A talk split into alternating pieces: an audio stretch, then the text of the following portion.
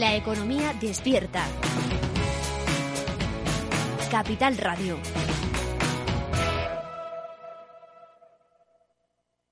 Valor Salud. La actualidad de la salud en primer plano. Comienza un tiempo de radio y comunicación con la salud y la sanidad como protagonistas, información y reflexión con nuestros contertulios. Son expertos, diversos en su procedencia, pero son los mejores.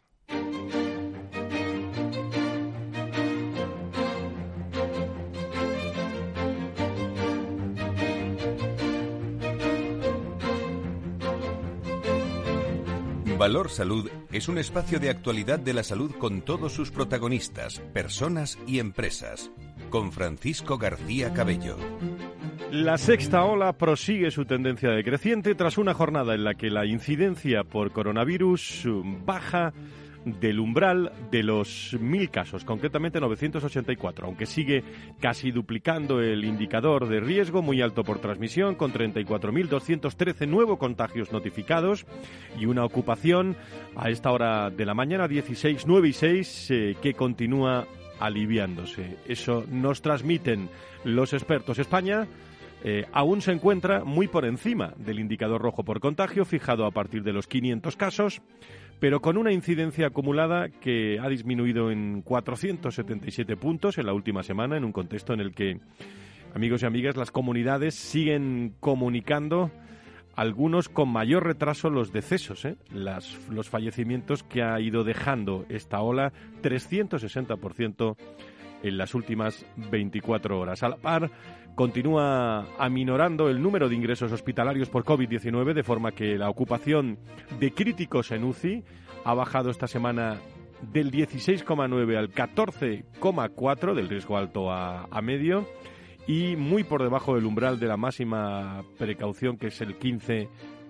Las comunidades autónomas han administrado este jueves un total de 92.022.504 dosis de las vacunas contra el COVID-19 con el pico de la ola Omicron ya superado y todos los eh, indicadores de la sexta ola de la pandemia a la baja, las restricciones en las comunidades autónomas dan, parece, eh, los últimos coletazos esta semana y en solo eh, se mantienen en vigor para todo el país el uso obligatorio de la mascarilla en interiores, las cuarentenas por positivos y las limitaciones de aforos en eventos deportivos. Tras dos años de pandemia, lo recuerdo, el fin de la mascarilla en la mayoría de los espacios abiertos o cerrados eh, marcará el comienzo eh, de una nueva época. Se está hablando de eso ya y se está hablando y teniendo el horizonte en el verano, cuando pudiera ocurrir. Levantar la obligación de la mascarilla en interiores es una posibilidad cada vez más a todo el alcance de, todos, de,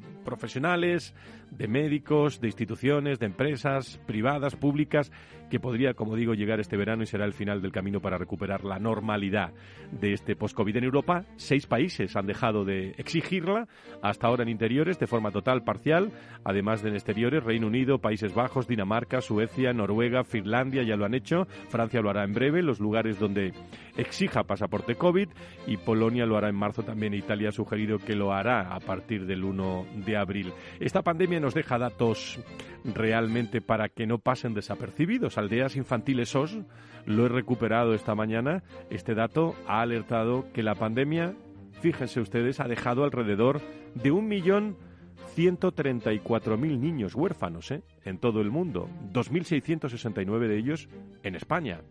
Eh, incide también en la necesidad de garantizar su bienestar y protección. Hemos visto este informe de aldeas infantiles eh, en un estudio muy interesante que les recomiendo en la revista médica de Lancet, eh, que está publicado y que me gustaría luego comentar también en la tertulia. A esta hora, 19, 9 y 9, nos da los buenos días hoy Marta Villanueva, directora general del Instituto para el Desarrollo e Integración de la Sanidad. Buenos días, Marta. Buenos días a todos los oyentes de Valor Salud. Eh, soy Marta Villanueva, directora general de la Fundación IRIS Envío un saludo a todos los que escucháis este programa y aprovecho para felicitar a todo el equipo que lo realiza. Quiero poner en valor a las organizaciones y entidades que, como la nuestra, trabajan por un sistema sanitario mejor, un sistema integrado, interoperable y que garantice la calidad y la continuidad asistencial. Y, cómo no, enviar un agradecimiento especial a todos los profesionales sanitarios que dan cada día lo mejor de sí mismos para cuidarnos. Gracias Marta y todo el equipo del IDIS. Eh, a partir de esta hora se lo vamos a contar todo con detalles, con reflexión hasta las 11 de la mañana. Programa de los viernes de la salud y de la sanidad, 18 eh, de febrero 2022. Valor Salud con todo el equipo de profesionales y asesores. Félix Franco, Laura Muñetón, Pedro Jiménez. Gracias a, al IDIS, a ASPE, a COFARES, a SEDISA y a todo el equipo de asesores que durante toda la semana nos recomiendan también aspectos fundamentales para reflexionar con todos ustedes. Sin más, comenzamos.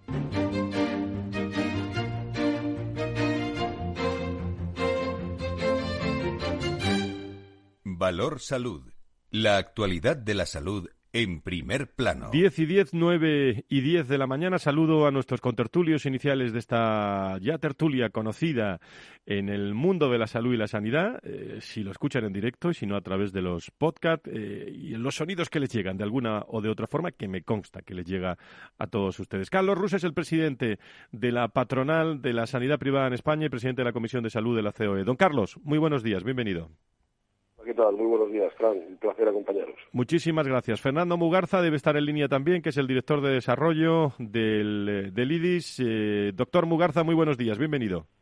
Muy buenos días, Fran. Muy buenos días, Carlos. Y muy buenos días a todos los oyentes. Un placer, como siempre. Bueno, no os voy a preguntar nada ¿eh? sobre ninguna opinión sobre lo que está ocurriendo en el Partido Popular. No os voy a preguntar nada de eso, aunque esta mañana, eh, y me da la impresión que en las próximas eh, semanas va a ser eh, protagonista. Pero sí os voy a preguntar sobre, bueno, cómo veis la evolución. estamos dando datos esperanzadores que que nos están eh, dando, iba a decir la razón, pero que nos están dando eh, datos muy eh, certeros de que de aquí al verano podríamos empezar a vivir una vida un poco más normal después de este COVID. ¿Qué opináis, Carlos, Fernando?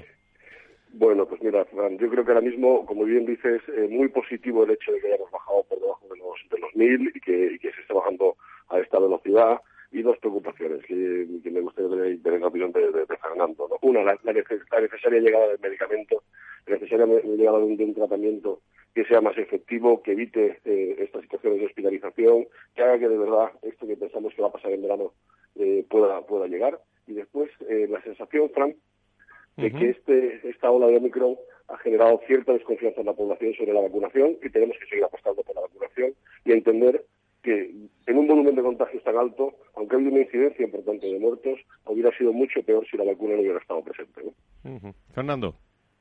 Sí, yo en la misma en la misma línea que Carlos, ¿no?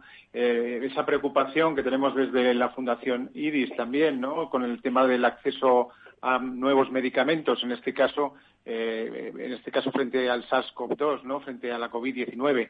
Esos medicamentos que, como bien ha dicho Carlos, pues podrían evitar males mayores, ¿no? especialmente pues casos graves y, por supuesto, también fallecimientos. ¿no? Por lo tanto, la necesidad de que esos medicamentos lleguen a nuestro país, a España, pues lo antes posible. ¿no? Por otro lado, y también, como muy bien ha dicho Carlos, la preocupación con el tema de la, de la vacunación, ¿no? en el sentido de que efectivamente se han alcanzado tasas muy elevadas de vacunación, estamos por encima del 91%, si no recuerdo mal, pero eh, tenemos que tener en cuenta, tal y como decían los expertos recientemente, que todavía hay más de tres millones de personas en nuestro país que no, bueno, que no se han vacunado, ¿no? que no han recibido ninguna dosis, y ese tema también es, es importante. ¿no?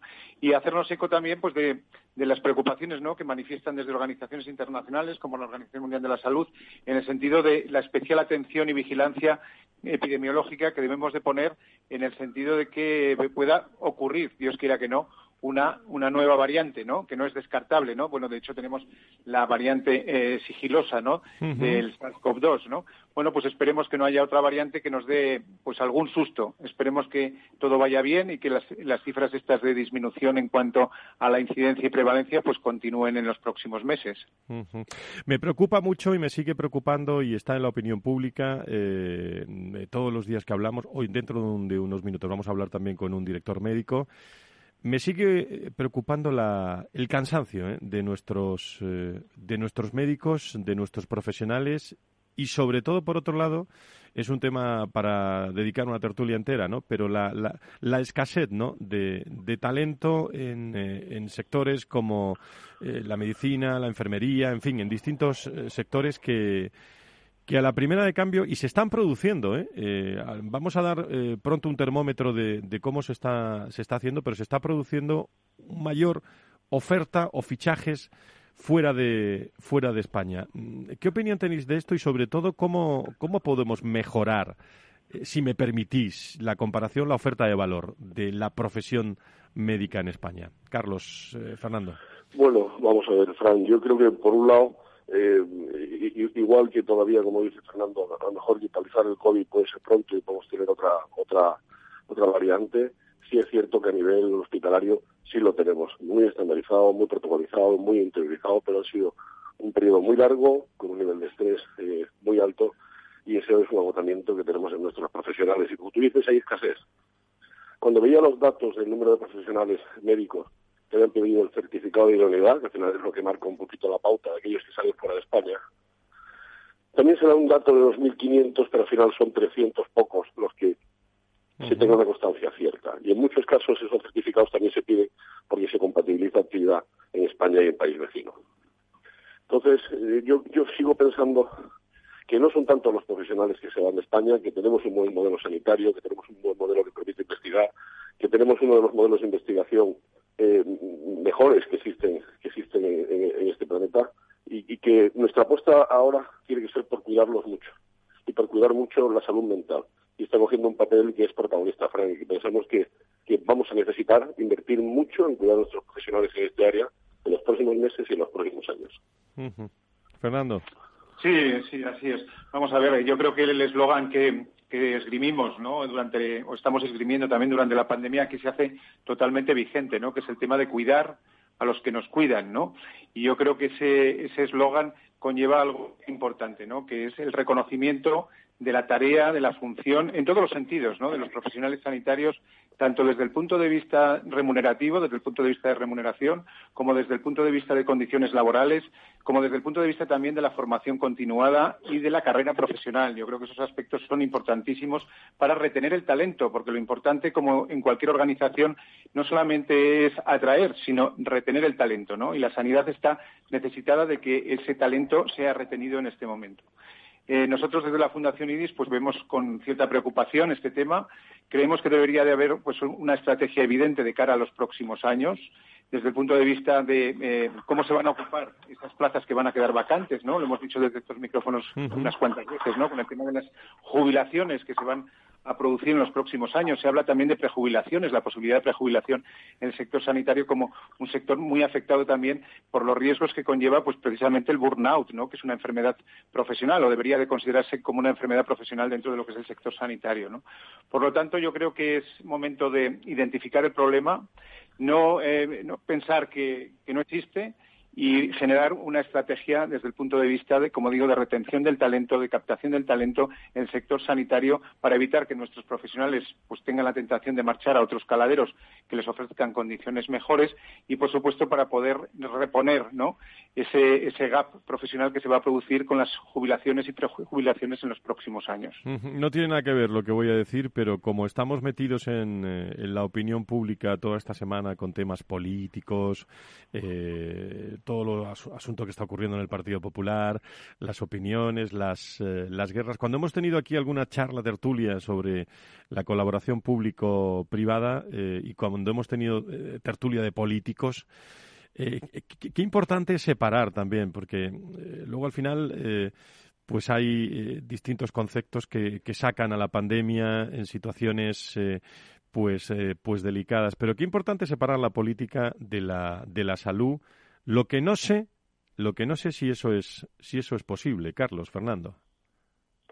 A ver, yo creo que la sanidad ha sido siempre eh, un arma arrojadiza en el ámbito político y, vemos de hecho cómo se abren periodos electorales y cómo de pronto eh, eh, se, utiliza se utiliza la, la, sanidad desde el punto de vista de una forma imprudente. No venimos eh, pidiendo marcos estables de colaboración, Fran, desde el principio de la pandemia.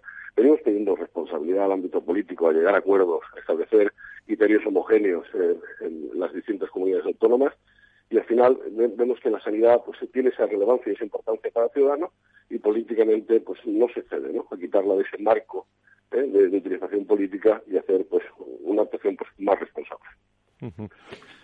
Sí, así, así es. Bueno, yo creo que, seguimos viviendo en, vamos, entre comillas, ¿no? En un estado del bienestar, ¿no? Caracterizado pues por, por determinadas situaciones que tenemos más o menos, insisto en lo de más o menos, resueltas, ¿no? Como podría ser el tema de la sanidad, como podría ser el tema de la educación, como puede ser el tema de la vivienda o como puede ser, por ejemplo, el tema de las pensiones, ¿no? Qué duda cabe que estos, estos entornos pues eh, eh, suponen pues una tentación hacia el político, ¿no? Porque en definitiva eh, las diferentes posiciones suponen caladeros de votos, ¿no? Y por lo tanto pues esa tentación se transforma en una realidad, ¿no? Y estamos viendo constantemente mensajes pues discrepantes desde desde un arco político y desde el otro arco político, ¿no? Nosotros pensamos desde la Fundación IDIS y lo hemos reiterado cientos de veces, ¿no? Que la, que la politización no es buena para la sanidad que la política sí que debe estar en la sanidad, pero la politización de esa, sanidad, quiero decir, la utilización, eh, eh, entre comillas, aprovechada ¿no? de, esa política, pues, pues no, es, no, es, no es buena para el sector sanitario y, desde luego, no es buena ni para los pacientes, que en definitiva es el objetivo fundamental de un sector sanitario, ni, por supuesto, para sus profesionales, que, tampoco es lo, lo, adecuado. ¿no? Por lo tanto, volvemos a decir desde estos micrófonos no a la politización de la sanidad y sí, eh, como dicen, utilización más de conceptos técnicos eh, de, política, en definitiva, basada en datos, basada en definitiva en, experiencia y en resultados. Yo creo que eso es lo más importante. Muy bien, pues eh, a los dos, eh, muchísimas gracias. Podemos anunciar ya prácticamente, Fernando, Carlos, el trabajo intenso que vamos a tener de aquí al mes de abril eh, para la puesta en valor, eh, la puesta en contenidos, la puesta en innovación de lo que va a ser un Día Mundial de la Salud en abril, que vamos a trabajar con todo tipo de detalle y nunca eh, un Día Mundial de la Salud fue tan actual como el que vamos a preparar aquí por el mes de abril y que vamos a informar a todos los oyentes a lo largo y ancho de, de todos estos meses. Yo creo que son muy oportunos estos encuentros, ¿eh? Carlos, Fernando, para acabar. Sí, pues la verdad es pues que... sin, duda, sin duda, sin duda es, un año apasionante, es un año donde, donde aparte del COVID hay muchos retos que, afrontar y donde y, donde tenemos mucho que hacer, ¿no? Hay innovación, tecnología, proyecto de interoperabilidad de, de IBIS, eh, creo, creo, creo que, que, eh, empezamos a abrir la mente no solo al COVID, sino a afrontar otra serie de problemas y, y situaciones del Sistema Nacional de Salud que son fundamentales. Carlos, muchas gracias. Muy buenos días. Fernando, sigues ahí, ¿no? Sí, sí, yo estoy aquí, sí. Adelante. con mucha ilusión y con mucha esperanza para, bueno, pues para coger desde los micrófonos también de Valor Salud, que ya es una tradición, ¿no? Ese día, ese Día Mundial de la Salud, ¿no? Tan importante para todos, porque al final la salud y la sanidad es lo que más nos importa, tal y como reflejan todas las encuestas, ¿no?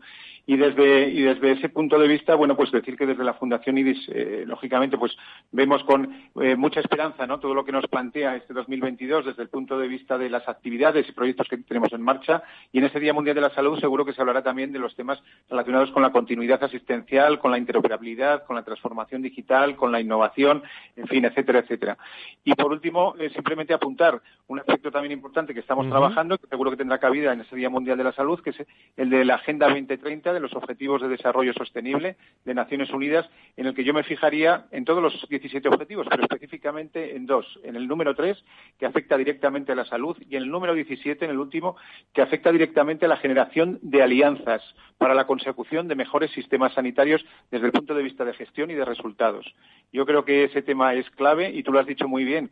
Para ello, la utilización de todos los recursos disponibles y las sinergias y la búsqueda de estrategias conjuntas es indispensable si queremos tener un sistema sanitario saludable, fuerte y además con eh, capacidad de éxito de cara al futuro. Muy bien, por cierto, Fernando, ¿qué tenéis en la agenda en las próximas semanas de, dentro del IDIS ahí que sea para, para anotar, para que no pueda faltar el sector de la salud y la sanidad en, eh, en esa bueno, pues bueno, pues la verdad es que el día el día 28 tenemos una, una convocatoria de diálogos que va a ser un, eh, como bien dice su nombre, ¿no? Y diálogos son debates que se producen entre, entre dos grandes expertos moderados por nuestra directora general, por Marta Villanueva, y en este caso va a estar relacionado con todo el entorno de los pacientes, ¿no? Con el entorno del paciente y con el entorno de esa innovación y transformación digital que tanto nos afecta, ¿no? Y luego ya adelantar, pues que en el mes de marzo, hacia mitad de mes de marzo, concretaremos la fecha, vamos a tener, bueno, pues esa presentación, ¿no? De ese, de ese proyecto ya una realidad que es el de interoperabilidad, ¿no? De la historia clínica electrónica, de tal forma que lo que estamos propiciando desde la Fundación IDIS es la creación de un espacio único donde el paciente pueda transitar pues, en los diferentes entornos sanitarios con sus propios datos de salud, porque al fin y al cabo los pacientes somos los propietarios de nuestros datos de salud. Y luego ya para finales ya hablaremos porque tenemos también la presentación del informe aportando valor. O sea que muchísima actividad y con mucha gana y energía. Bueno, pues no, no paráis, ¿eh? Desde, desde el IDIS, eh, que por cierto nos ha dado hoy los buenos días tu directora general, Marta Villanueva. Fernando. Sí, así la verdad es que lo he escuchado eh, bueno, pues muy, muy satisfactorio porque además ha enfocado perfectamente pues lo que estaba comentando, ¿no? Las líneas maestras de, la, de la fundación y sobre todo ese reconocimiento, ¿no? Ese reconocimiento a los profesionales sanitarios que lo ha dejado manifiesto y taxativo, no solamente en esta pandemia, sino en general, y también pues un reconocimiento, oye, pues a la sociedad en su conjunto, que yo creo que en ese sentido pues podemos también, eh, bueno, globalmente, ¿no? Felicitarnos pues porque a pesar de todos estos eh, temas de, descoordinación en la comunicación por parte de los diferentes de los diferentes entornos territoriales, pues al final, pues bueno, tomamos nuestra responsabilidad y afrontamos con, con entereza y con ganas esta, esta pandemia, ¿no? Y lo que nos venga en el futuro. Muy bien, pues Fernando Mugarza, director de desarrollo del IDIS, Carlos Rus, presidente de la patronal de la sanidad privada en España y presidente de la Comisión de Salud, a los dos muchísimas gracias por bueno, los comentarios de, de la mañana, de la semana, de, de, cada minuto, porque la salud nos está ocupando realmente y el bienestar en organizaciones, en empresas, en personas más, más que nunca. Vamos a aprender más que nunca, desde luego, pero también eh, un mensaje a los médicos también de, de, mucho, de mucho ánimo. Fernando, un abrazo muy fuerte, buenos días. Un abrazo muy fuerte para todos y buen fin de semana también Muchas para gracias. Volvemos enseguida. Pausa, eh, no se vayan.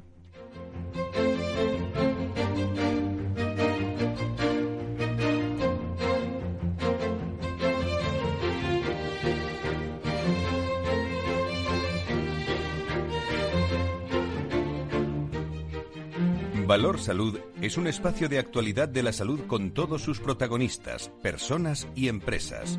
Con Francisco García Cabello.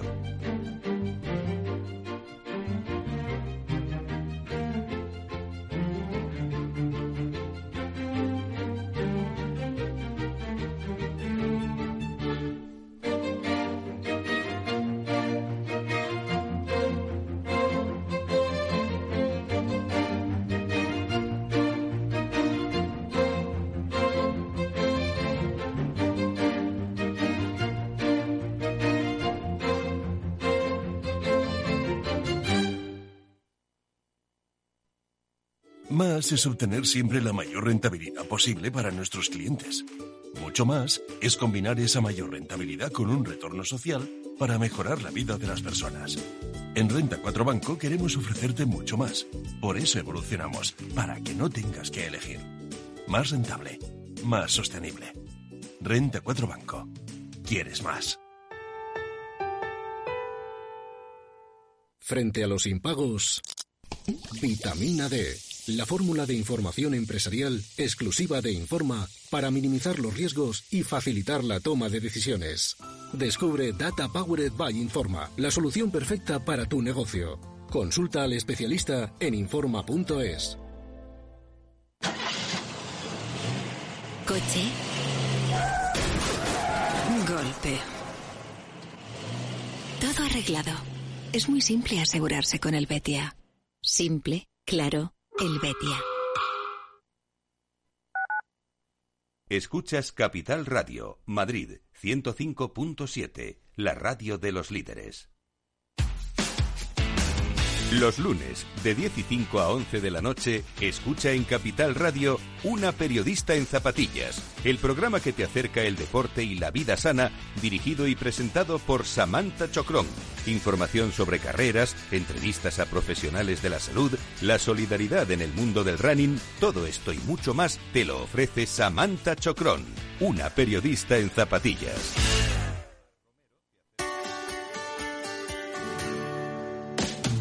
Humanos en la Oficina, el programa más divertido y de mayor influencia en el mundo de las organizaciones, con el presentador de mayor audiencia en el mundo del capital humano y speaker internacional Miguel Ángel Pérez Laguna.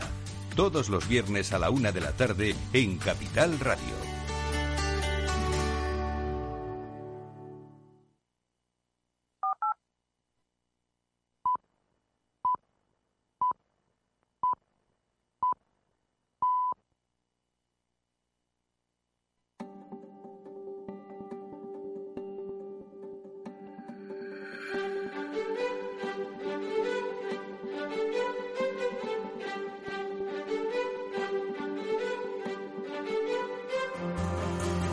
Valor Salud es un espacio de actualidad de la salud con todos sus protagonistas, personas y empresas. Con Francisco García Cabello. Diez y media, nueve y media en las Islas Canarias, todos los viernes, eh, de 10 a 11, tertulia de otra forma, eh, tratada con la reflexión, con la información, la opinión y los temas claves que afectan al mundo de, de la sanidad, de la sanidad, de la salud, de los pacientes, absolutamente con todos los eh, con todos los detalles. En un momento en el que la sexta ola, eh, amigos y amigas, prosigue su tendencia decreciente tras una jornada en la que la incidencia por coronavirus baja ya del umbral de los mil casos. ¿eh? Estamos en 984, aunque siguen casi duplicando el, indicador de riesgo muy alto, por cierto, por transmisión de contagios notificados y de ocupación en los hospitales. España aún se encuentra muy por encima del indicador rojo por contagio, fijado a partir de los 500 casos. Tenemos costumbre en este programa de eh, bueno hacer parada y fonda, aunque sea unos minutos, en distintos hospitales para ver cómo eh, se está desarrollando esta mañana en hospitales, por ejemplo, como el Hospital Universitario General de Villalba. En, eh, sobre todo a esta hora, donde nos está escuchando su director asistencial del hospital, el doctor Bermúdez de Castro. Doctor, muy buenos días. Eh, Adolfo, ¿cómo estás? Bienvenido.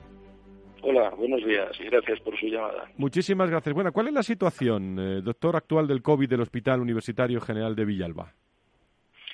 Bueno, pues como usted ha señalado acertadamente, eh, estamos en una fase mm, clara de, descenso desde el punto de vista tanto de la demanda de urgencias, que ha bajado llamativamente desde los momentos más álgidos de, la sexta ola que se dieron a finales de diciembre eh, y principios de enero y como consecuencia de ello también en el ámbito de la hospitalización donde eh, en este momento podemos estimar que tenemos como un 10% de nuestras camas que están ocupadas con pacientes eh, que son COVID positivos. sí, sí me gustaría aclarar que de estos pacientes que están ingresados, eh, se está midiendo, porque hay un programa de cribado de todos los pacientes que ingresan y se estudia si son eh, positivos o no. Entonces, de, estos pacientes que están ingresados y que tienen una prueba positiva a COVID, esto no implica que la causa eh, real del ingreso sea enfermedad por COVID, sino que puede ser por cualquier otra causa. Le pongo un ejemplo. Un paciente que ingresa pues, por un proceso urinario de infección severa eh, y que efectivamente esa es la causa del ingreso, pero al estudiar eh, la PCR pues vemos que es positivo. Eh, pero no ingresa por una neumonía con motivo de, del COVID. Y esto puede ocurrir en un 50-60% de los pacientes que siendo positivos no tienen patología asociada sino otra patología. Lo que sí parece claro, doctor, los datos lo están indicando eh, y le pregunto que las previsiones de cara a futuro son, bueno, si no hay sorpresas, eh, son optimistas sobre todo de cara al, al verano y, estamos hablando de una tendencia decreciente, ¿no? Sí, sí, sin duda. Eh, igual que, la línea de ascenso de los contagios, eh, fue pues, pues espectacular. Eh, en el mes de, diciembre y principios de enero, la línea de bajada está siendo también muy rápida en lo que se refiere a los, a los contagios. Yo hacer previsiones de, futuro con las sorpresas, con las sorpresas que nos ha dado este virus y esta enfermedad. Sí, no pues tienen ustedes bola de cristal, no, no hay bola de cristal en esto, doctor. Sí, pero lo que sí sabemos es que la situación actual es, ha sido ha habido un rapidísimo, una rapidísima extensión de la variante Omicron. Tenga usted en cuenta que todos los datos indican que más del 95% de, de los casos eh, estudiados la variante presenta es eh, que se presentaba era es la Omicron, ¿no? Que en principio mm, eh, parece revestir menor gravedad, sin que olvidemos el efecto absolutamente beneficioso que ha tenido en la protección, no frente al contagio, pero sí frente a la enfermedad severa, las vacunaciones. Doctor, eh, por último, eh, y estamos conectando en directo con el Hospital Universitario General de, Villalba para pulsar eh, el ambiente de la mañana sobre todo cuando se levantan las persianas. Bueno, las persianas de un hospital no se cierran porque están las 24, las 24 horas. Pero mm, no sé qué opina. La pandemia ha dejado una, una huella terrible, eh, casi, casi eh, patente, que se ve, que se nota en los, en los médicos en nuestro país. es, ha sido un momento de, de gran tensión, de estrés, de, que ha rozado incluso también en muchas ocasiones que muchos médicos se pregunten, bueno, ¿qué hago yo aquí en estos en esta situación? ¿Cuál es su opinión, doctor? Hombre, mm, eh, estamos hablando de dos años eh, de una situación eh, con ondas epidémicas. La primera fue verdaderamente dramática, disponíamos de menos conocimiento, de menos armas, además afectó a muchos pacientes, hubo muchísima patología, muchísimos fallecimientos y ya esta primera ola obviamente ha hecho una mella en la entereza eh, de algunas personas, pero eh, yo creo que lo más, lo más llamativo es que esta es una situación que con diferente intensidad, pero siempre con mucha incertidumbre, lleva afectando al funcionamiento del sistema, lleva afectando a la sociedad, pero lógicamente al funcionamiento del sistema sanitario durante casi dos años, y esto representa eh, pues, pues mucho estrés.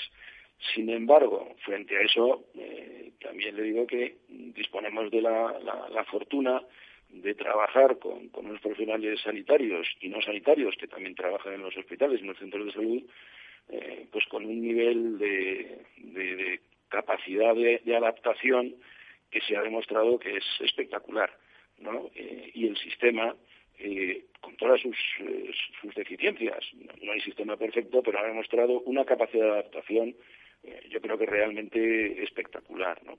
Y eh, yo creo que la gente, lógicamente, claro que ha dejado mella y, muy importante, pero yo creo que, estamos en fase de, recuperación, no solo de, digamos, del estrés psicológico eh, y laboral que ha supuesto esto para todos, sino también porque desde hace ya bastantes meses pues estamos enfrentándonos al resto de la patología eh, que durante algunos meses quedó bastante eh, postergada por razón del COVID y eso también contribuye a que los profesionales vuelvan a centrarse en, las actividades que son normales y que ahora requieren además de mucha intensidad, porque eh, tenemos que estar recuperando eh, el manejo de la patología que durante las fases de las olas, pues a lo mejor no se ha podido dedicar toda la atención que se necesita. Pero ya le digo que en los últimos meses eh, realmente estamos en, esa línea. Muy bien, de, doctor Bermúdez de Castro, Adolfo Bermúdez de Castro, director de asistencia del Hospital Universitario General de Villalba. Le agradezco muchísimo su, su testimonio y, también impulsar el ambiente de, un hospital en, la mañana de este, de este viernes de, febrero. Buena jornada, eh, un saludo y un abrazo a todos. Pues muchísimas gracias por su llamada. Un saludo. Valor Salud desde la actualidad. La salud al alza. Estamos desde el punto de vista de personas, de recursos humanos, desde el punto de vista profesional, desde el punto de vista de actualidad, eh, si me permiten, desde el punto de vista también de investigación en España con la medicina en, eh, en eh, bueno en, el, en primer plano sobre todo a la hora de, de buscar buenos profesionales hablamos ahora de, de, recursos humanos y de enfermería, que es un tema muy interesante eh, para todos ustedes, porque no hay. Eh, no hay enfermeras. Eh, me van a permitir ustedes la expresión. están buscando enfermeras, pero no hay en España enfermeras y se está acudiendo también a distintos lugares de, de fuera de España para, para poder captar y, hay empresas que, que, lo están trabajando de alguna forma concreta. Tengo con nosotros hoy a Isabel Álvarez, consejera delegada de Professional Work, eh, que está con nosotros hoy. Querida Isabel, ¿cómo estás? Muy buenos días. Buenos días, Fran. Buenos días a todos los oyentes de Valor Salud. Muchísimas gracias. Bueno, en primer lugar vamos a situar a nuestros oyentes sobre Professional Work, una empresa con una amplia trayectoria. Eh, Isabel, desde 1994 en el sector de los, de los recursos humanos, ¿no? Pues sí, llevamos desde 1994 trabajando en el sector de los recursos humanos en temas de selección, headhunting, tenemos agencia de colocación y también tenemos una empresa de trabajo temporal con la que contratamos directamente a trabajadores para cederlos a otras empresas. Pues durante estos años nosotros somos una empresa boutique de nicho y estamos muy especializados en la contratación de, personal cualificado para cubrir puestos críticos en sectores donde hay una gran escasez de talento. Que este tema ahora mismo en el programa en que nos encontramos es especialmente grave con, el tema de las enfermeras, puesto que según el informe sobre los recursos humanos de enfermería 2020 que elabora el Instituto de Investigación enfermera del Consejo General de Enfermería de España, España necesitaría para el año 2023, o sea, para, para el próximo año ya, unas 156.590 enfermeras. ¿Y dónde están esas enfermeras, Isabel? Pues, pues por el mundo, porque en realidad la escasez es generalizada, no es solo que, que las necesite España, pero España necesita adaptarse a los baremos europeos. Y para adaptarse a los baremos europeos, pues necesita 160.000 enfermeras en un año, o sea, para un año. Este año, pues necesitará 130.000, pero el año que viene necesitará 156.000 y creciendo, porque si, si eh, los datos de población siguen eh, en las previsiones correctas, pues para el año 2000, creo que es 2025-26, pues se van a necesitar 190.000, con lo cual en realidad la sanidad tiene un problema muy, muy importante de, escasez de, personal. Vosotros, como expertos en recursos humanos y en, eh, y en eh, iba a decir salud, porque sectorialmente eh, estáis trabajando en este asunto, ¿qué experiencia en movilidad internacional de trabajadores tenemos en España? Porque no sé, y no sé cómo es posible, cuéntaselo a nuestros oyentes, con esa necesidad que tenemos de enfermeras, si en España no hay, o no va a haber hasta dentro de, un tiempo. ¿Cómo se puede acudir eh, fuera de España a contratar eh, enfermeras? ¿Cuáles son los procedimientos? Sitúa un poco a la, a la audiencia, Isabel. Bueno, nosotros eh, lo que estamos haciendo en la actualidad con el tema de las enfermeras, que nos parece muy grave y muy acuciante y que tenemos una línea de negocio específicamente dedicado a, a ese tema, el tema de la sanidad, pues lo que estamos haciendo es buscar, seleccionar enfermeras en países latinoamericanos, países de habla hispana, con lo cual salvamos un problema evidentemente muy serio que es el del idioma. Y nos estamos ocupando de la selección, de, todos los trámites legales relacionados con, los permisos de trabajo y de residencia y con todos los trámites legales derivados de la homologación de los títulos y las contratamos en origen para prestar servicios en los centros sanitarios eh, españoles. Eso es un poco cómo eh, nosotros estamos trabajando y cómo se está solventando parte del problema que, bueno, es mucho mayor que todo esto. ¿De qué países están viniendo? Ahora mismo nosotros estamos trabajando con Perú y con Chile porque hay un convenio bilateral en, temas de, de inmigración, en temas de permisos de trabajo, que agiliza muchísimo el tema de, la autorización de, trabajo y de residencia. Y hay mucho que hacer todavía en este en este terreno, sobre todo para homologación de, de contenidos, de títulos. ¿Cuál es tu, tu, visión? Lo digo porque hay mucho desconocimiento en España sobre, sobre eso. Me da la impresión. ¿eh? Bueno, vamos a ver. El tema de la homologación, pues todos los expertos en sanidad que estarán escuchando el programa saben que es un tema muy complicado que se complicó aún más con el tema del COVID, que se dilató y se retrasó y que ahora mismo, pues probablemente los un título para homologarlo, pues se, necesita dos años, dos años y medio.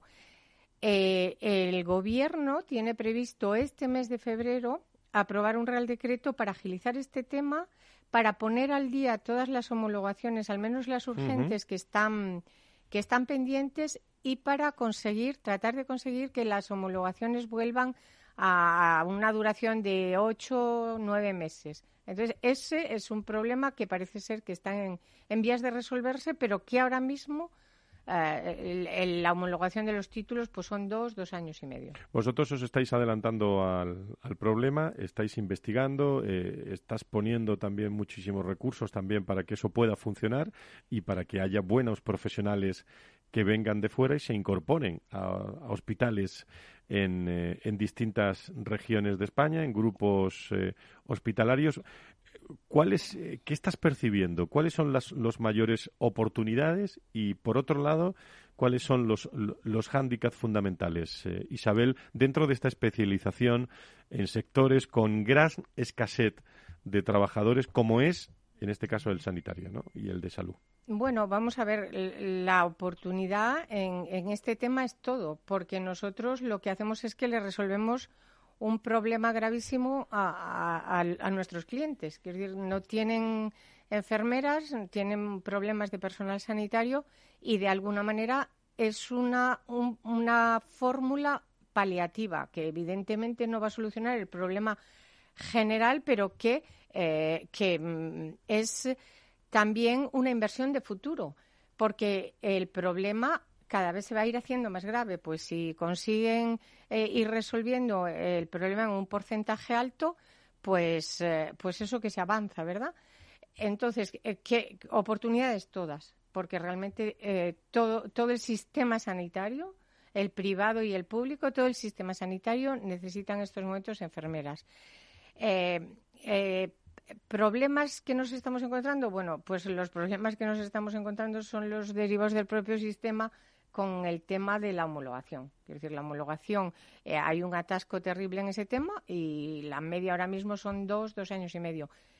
Mm, tenemos confianza en que con este tema que, está propuesto para este mismo mes de febrero eh, se agilicen los trámites y nosotros lo que estamos haciendo es ir adelantándonos, ¿no? Ir solicitando homologaciones anticipadas. Entonces, bueno, eso es un poco, pero bueno, el tema fundamental es, es la lentitud de los procedimientos. En, eh, en términos de recursos humanos, el onboarding eh, siempre es un aspecto fundamental, el recibir a, personas que son fichadas en organizaciones, pero en este momento, en el sector eh, salud, ¿cómo, ¿cómo crees que, quiero decir, estamos culturalmente eh, preparados en, eh, en, la sanidad en nuestro país para recibir personas eh, de fuera preparadas, lógicamente, y sobre todo ficharlas. Eh, ¿Cuál es tu situación, tu, tu, opinión sobre esto? Bueno, mi opinión es que es que las personas que vienen de afuera, eh, en, nuestro caso, y además un poco esa es una realidad que estamos viendo todos en, en los. Me refiero a este sector, ¿eh? Sí, sí, porque claro que estamos preparados para recibir gente, pero en enfermería me refiero. Me concreto en enfermería, sí, sí, estamos todos acostumbrados a ir a las urgencias de hospitales, de hospitales privados y que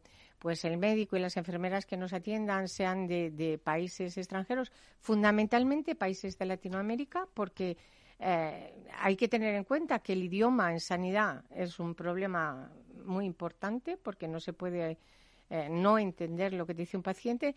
Entonces yo creo que, que sí que los hospitales están los hospitales y los pacientes están acogiendo a estas personas perfectamente y, que además eh, tienen una gran valía y, se está valorando eh, positivamente esta aportación, porque al final es, es una solución a un problema. Le voy a dar paso enseguida lo digo para que se vaya preparando a Nacho, a Nacho Nieto, experto en políticas sanitarias y es consejero de salud de, de La Rioja, que creo que nos está escuchando ya y le doy la bienvenida a esta tertulia. Querido Nacho, ¿cómo estás? Buenos días. Hola, buenos días, Fran. Muchísimas gracias por estar con nosotros.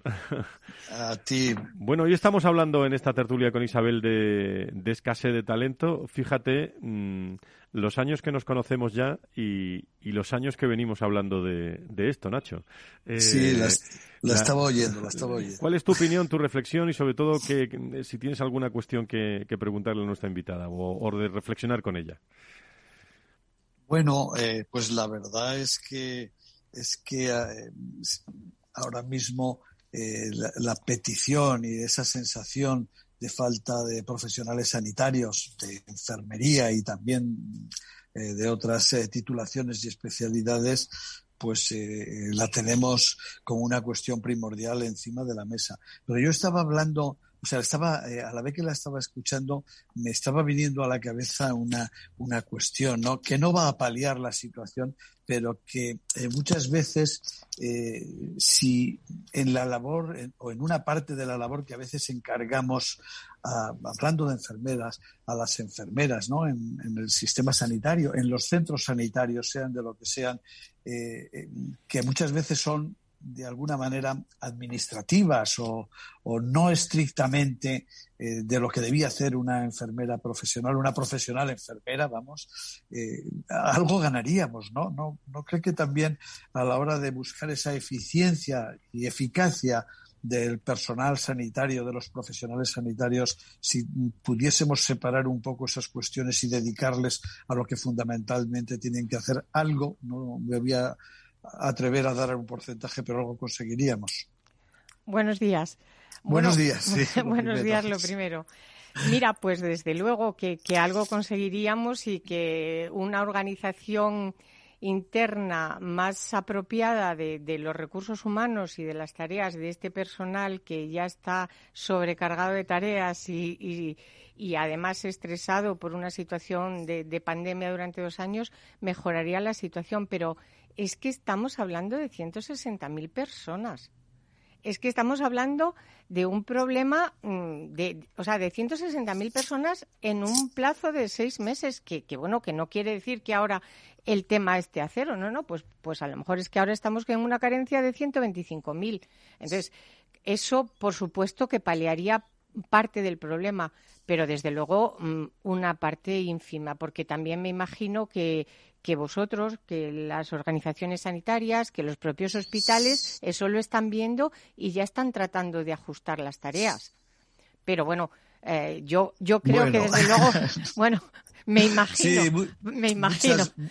Muchas, veces esa organización de un centro no solo es de los gestores sanitarios, intervienen eh, eh, muchas instituciones y muchas entidades a veces, ¿no? De el, trabajo que hay que hacer o no. Pero yo, mm, obviando eso, me refería a, esa cuestión porque hoy estamos eh, estamos oyendo en muchas ocasiones que un profesional sanitario tiene que hacer una cantidad de labores administrativas que no debían producirse ni por la organización del trabajo, ni siquiera por los medios de que pueden disponer, muchas de ellas hasta para automatizarlas. ¿no? Sí, los médicos están quejando de, la cantidad de altas que, y bueno, de bajas que tienen que gestionar y, dedican un porcentaje de, de, su actividad a eso cuando no han estudiado para eso, ¿no? Sí.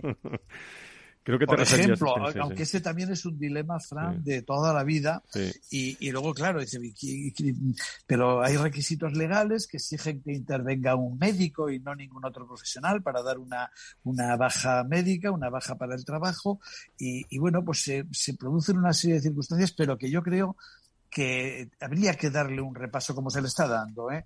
un repaso a esa normativa y a esas opciones y, y eh, ponerla al día, al día de 2022, teniendo en cuenta los medios que en este momento existen y las opciones de controlar una serie de cuestiones importantes que debían hacer que labores de determinado tipo no quitasen tiempo eh, para, dedicarse a prestar la asistencia sanitaria de la mejor manera, sin con eso querer exprimir más a los profesionales sanitarios, sino hacerles más eficaces. Bueno, Isabel, vosotros estáis trabajando en todo, en todo esto y, y bueno, estáis también en, eh, analizando en destino eh, eh, todo lo que, lo que implica esto, porque es muy fácil decir que te traes gente de fuera, pero eso no se hace de la noche a la mañana, claro. No, no, eso requiere medios, esfuerzo, estructura y luego, bueno, pues también cuidar mucho a, las personas que vienen y, tener mucha seriedad, porque un poco también al hilo de lo, de lo que comentaba nuestro invitado, eh, ya el Consejo Internacional de Enfermeras, en, un informe del 2022 que se llama Sostener y Retener en 2022, y más allá, ya habla de la gestión de la oferta internacional de enfermeras. Y ya habla de acuerdos bilaterales entre los países y las agencias de colocación precisamente para esto que tú dices, para garantizar el cumplimiento de todas las normas de contratación y prácticas de empleo justas y transparentes. Entonces, desde luego, eso es algo que nosotros hacemos, que cuidamos al personal en origen, que les explicamos bien todo y que los cuidamos en destino, es decir, que les buscamos alojamiento, que, que, logramos que, que, que la acogida sea, sea perfecta. Muy bien, Isabel, pues eh, te agradezco mucho tu presencia como consejera delegada de Professional Work con nosotros. Eh, seguiremos pendientes porque es un asunto de, nos adelantamos, os adelantéis vosotros, nos adelantamos nosotros también a tratarlo y ahora hay que seguirlo, eh, seguirlo de cerca. Gracias por estar con nosotros. Muy bien, gracias, Frank. Gracias a todos los oyentes de Valor Salud y buen fin de semana a todos. Muchísimas gracias, Isabel. Nacho de... Saludo, Isabel. ¿Qué, te iba a decir? Un saludo, Nacho. buen fin de semana. De política ni hablamos, sanitaria, ¿no? Eh, ¿Me vas a permitir la expresión? Ya, sabía yo que iba a pasar algo así hoy aquí. Pero eh, está la cosa también. Eh, esta mañana lo hablábamos con Carlos Rus, con, con, Fernando, con Fernando Mugarza. bueno, en el Día Mundial de la Salud tenemos nuestra mesa de políticos, de, de sanidad, de, de, bueno, hacia dónde va la, la política sanitaria en nuestro, en nuestro país pero eh, qué importante separar las dos cosas, ¿no? Eh, la salud y la política, por un lado. No sé, tú que conoces las pues dos muy bien. Sí, bueno, nunca se conocen del todo, ninguna de las dos, ¿eh? ni la política política ni la sanitaria. No creas tú que es fácil, siempre estamos aprendiendo y no se debe perder nunca la capacidad de sorpresa, porque uno se lleva sorpresas todos los días incomprensiblemente, eso es, eso es cierto. Pero efectivamente, la reflexión que quizá nos podía llevar ahora sin entrar en lo que está pasando en este momento, que para mí es muy penoso, terriblemente, eh, y lo malo es que, le afecta a un partido, pero hay algún otro que, que lo, que que lo está llevando mejor, ¿no? Porque tiene también, que tiene también la cocina, que no te voy a decir cómo, por lo que estamos viendo. Pero sí, ahora creo que de una manera eh, todavía más intensa podemos decir y hasta aconsejar, ¿no? Que si eh, conseguimos separar un poco más las decisiones de la sanidad de la política estrictamente. Yo creo que eso es raya en lo imposible, pero es, siempre hay que siempre hay que decirlo y aconsejarlo. Nos iría mejor, sin ninguna duda. Tenemos tantos ejemplos en bueno en todos los años, pero en estos dos últimos ya es que es, es, es que es descomunal. Y luego al final, pues ya ves cualquier cosa que suceda se aprovecha para enredarla con la sanidad, por si acaso. Y, eso, por eso, por eso te lo pregunto. eso nunca lleva a ningún resultado. Sí, sí, porque al final, después de todo este lío, están unas mascarillas. Eh, no me diga usted nada. Por eso, por eso, por eso. No me diga usted nada. Bueno, pues a ver si, a ver si esta música mansa las fieras un poco. Falta nos hace falta. Quiero llevar este canto amigo a quien lo pudiera necesitar. Yo quiero tener un millón de amigos y así más fuerte poder cantar. Yo quiero tener un millón de amigos y así más fuerte poder cantar. Bueno, pues con toros musicales en Valor Salud, como siempre, nos eh, despedimos. Eh, Nacho, Isabel, que está aquí con nosotros, también le doy los buenos días. Muchísimas gracias. Por cierto, eh, ya que hemos hablado de recursos humanos, lo digo, el próximo lunes a las 12 en nuestro programa de Foro de Recursos Humanos charlamos y entrevistamos a Rosa Santos, la directora eh, de Relaciones Laborales de la COE, que está con nosotros en directo con los sindicatos, muchos de ellos los que han estado en las reuniones de consenso. ¿eh? Eh, o de flecos o de parches de la reforma laboral, como ustedes quieran llamarlo. Nacho, buen fin de semana, que lo pasen muy bien, cuídate. Muy bien, igualmente a todos. Gracias Isabel por estar con nosotros, un abrazo. y a todos ustedes, con eh, mascarillas, con eh, como ustedes consideren, en hay sin mascarillas, pero manteniendo las distancias, la higiene, todavía, cuidado y sobre todo mucha precaución. Cuídense mucho, que sean felices. Buen fin de semana, adiós. Valor Salud. La actualidad de la salud en primer plano todas las semanas con sus personas y empresas. En Capital Radio, con Francisco García Cabello. Un hogar sin muro. Quiero a mi hijo pisando firme, cantando alto, sonriendo libre. Quiero llevar este canto amigo a quien lo pudiera necesitar. Yo quiero tener un millón de amigos y así más fuerte Ser una empresa Red Infinity es disfrutar de la mejor conexión de fibra, es tener voz y datos ilimitados, es contar con centralita virtual para no fallar nunca. Porque nada puede parar tu empresa, con Red Infinity disfruta de todo eso y mucho más, ahora con un 30% de descuento. Llama gratis al 1500. Vodafone Business. Together we can.